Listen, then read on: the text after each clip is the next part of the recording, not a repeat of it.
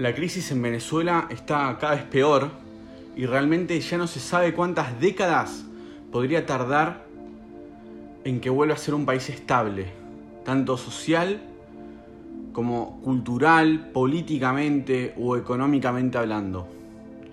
Les pedimos por favor, se queden hasta el final y sepan que no es nada grato lo que van a escuchar.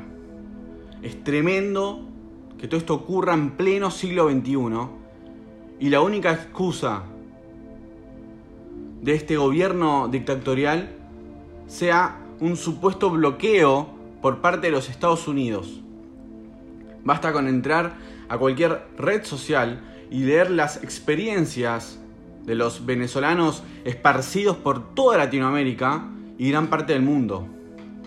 Sumado a eso, gente con ideología de izquierda de otros países buscan convencerlos de que los equivocados son ellos y que en Venezuela reina la democracia y todos los problemas son el bloqueo yanqui, ya mencionado, y no por la dictadura venezolana. Conozco casos, y créanme, de gente así, que con tal de defender a la izquierda justifican cualquier cosa. Pero desde este lado creemos que es porque Maduro es un pelele títere de la mente brillante venezolana. El expresidente de la Asamblea Nacional de Venezuela, Diosdado Cabello. Ahora sí, si estás viendo esto, es porque Venezuela y el mundo están en crisis. La crisis en este país es política, económica y social. Arrancó durante la presidencia de Hugo Chávez y continúa hoy en día con la presidencia de Nicolás Maduro.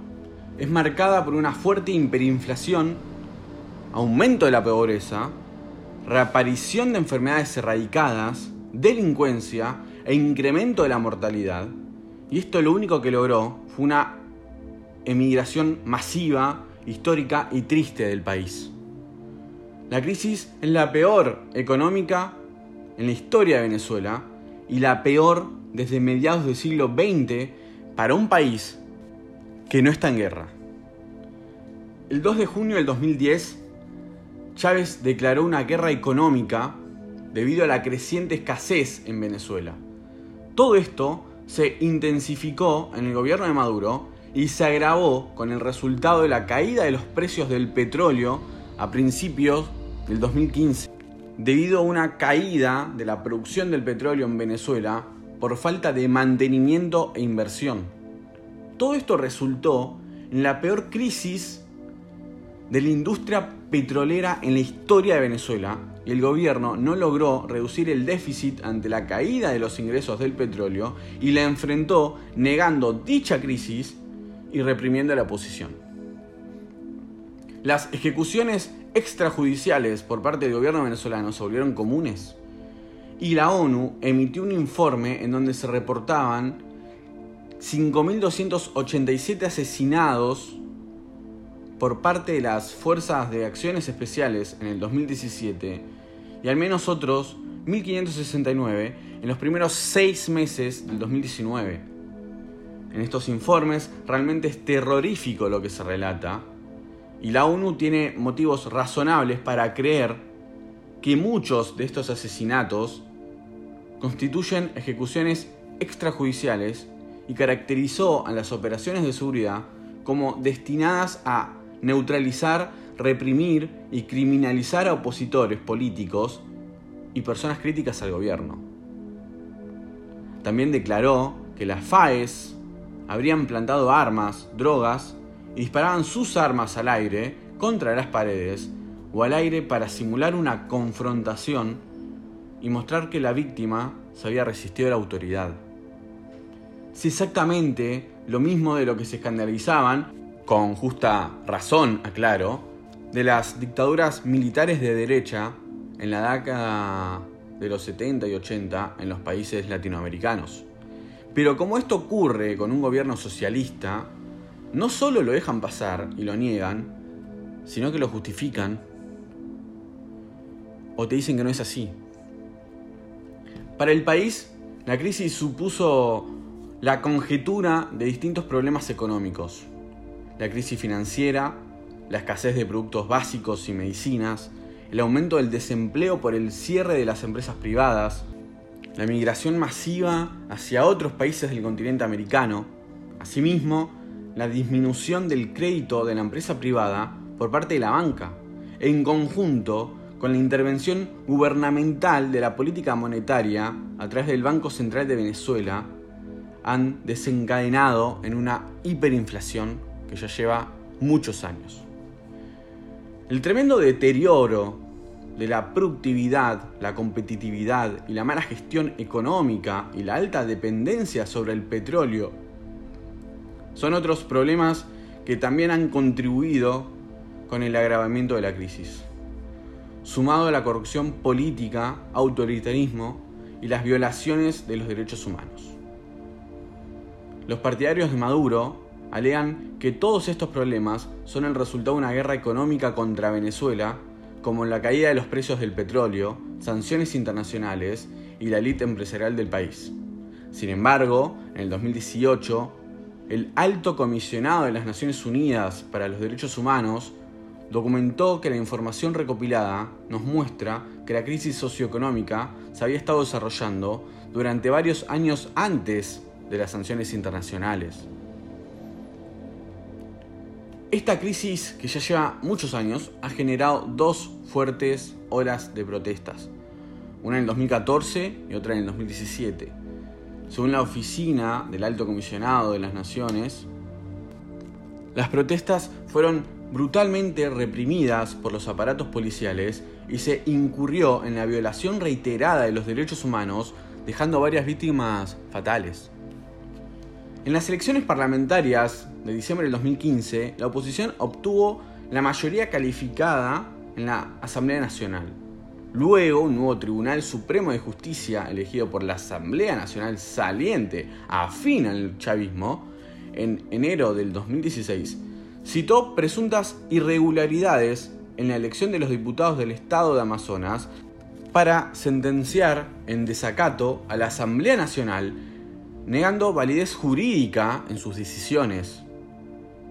¿Eso no es atentar contra la democracia? Dios, si esto fuera al revés, estaría toda la izquierda internacional saliendo a las calles por un atentado a la democracia. Esto fue la introducción general sobre lo que ocurre en Venezuela y nos iremos adentrando en detalles a medida que vamos a ir avanzando con este video pero queríamos darle un breve panorama de la Venezuela actual. Para comenzar a desglosar un poco, vamos a hablar de la crisis económica en Venezuela y quiero aclararle que se vienen muchísimos temas sobre esto y sobre todo sobre la crisis económica vamos a tener videos especiales también, pero claramente en este video tenemos que explicarle qué está ocurriendo. La crisis económica en Venezuela es el deterioro que se empezó a advertir en los principales indicadores macroeconómicos venezolanos del 2012 y cuyas consecuencias perduran al día de hoy y van en aumento. Y esto se extendió también con el paso de los años al plano político y social de este país. El comienzo de esta crisis fue por la explosión de distintos factores.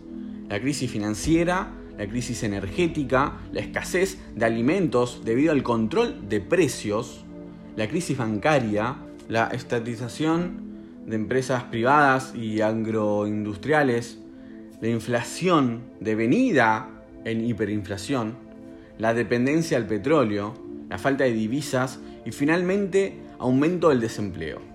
Todo esto hizo el surgimiento de movimientos sociales encaminados a cambiar el modelo económico y productivo, así como para cuestionar el sistema político, exigiendo una renovación. La total disminución del crédito a empresarios por parte de los bancos, algunas políticas de gasto llevadas a cabo por el gobierno, el elevado déficit público de las administraciones municipales, la gran corrupción política, el deterioro de la productividad, y la alta dependencia de las importaciones son otro de los problemas que también han contribuido al agravamiento de la situación. Y todo esto dio como resultado la hiperinflación que comenzó en noviembre del 2017, cuando se registró una inflación mensual del 57% e interanual del 1370%. En ese periodo se anunció la creación del billete de 100.000 bolívares. Para todos los economistas, esta hiperinflación continuará durante el año 2021 mientras no se motive la producción nacional y se priorice la importación de materia prima para reactivar la industria. Según encuestas realizadas por universidades venezolanas, la clase media ha desaparecido en su totalidad y sus datos estadísticos son alarmantes para un país petrolero y hoy Venezuela es el segundo país más pobre y más desigual de Latinoamérica y cuyo salario mínimo a partir del 2018 no supera los 10 dólares estadounidenses. Uno de los sectores que se vio muy afectado fue el sector inmobiliario. Los indicadores han mostrado una caída en distintos ámbitos, principalmente el descenso en el número de unidades vendidas, la caída acusada del precio de la vivienda y el aumento de empresas promotoras y constructoras declaradas en quiebra o con dificultades financieras. Todo esto vino de la mano de los ya mencionados factores como la falta de financiación, la hiperinflación, la escasez y el sobreprecio de materiales de construcción. En cuanto a la deuda venezolana, los principales acreedores son las letras del Tesoro, los bonos del Estado y los bonos de PDVSA que constituyen un 76% del total de la deuda. El otro 24% se los deben a bancos chinos y rusos. Y te quieren hacer creer que los estadounidenses están detrás de Venezuela, que supongamos que es cierto. Lamento decirles que los norteamericanos están muy por detrás de China y Rusia, que son dueños de prácticamente todo el petróleo venezolano. Para febrero del 2017, la deuda equivalía al 97% del PBI y la deuda pública en mayo del 2018 ascendió al 186% del PBI, muy por encima de la mayoría de los países latinos que se encontraban en ese momento entre el 25 y el 87% de deuda del Producto Bruto Interno. Para no hacer un video kilométrico, vamos a terminar por hoy este, este video y vamos a continuar en días posteriores explicando absolutamente todo. Tenemos más de una hora y media de material y tenemos que hacerlo de una manera que tenga sentido. Así que... Bueno, esto fue todo por hoy. Si les gustó este podcast, compártanlo en sus redes sociales. Nos pueden seguir en las nuestras, que son Instagram y Twitter y el usuario es Mundo en Crisis en ambas, así que también pueden ir a nuestro canal de YouTube, youtube.com barra Mundo en Crisis. Y recuerden que quien controla la narrativa controla la historia. Hasta la próxima.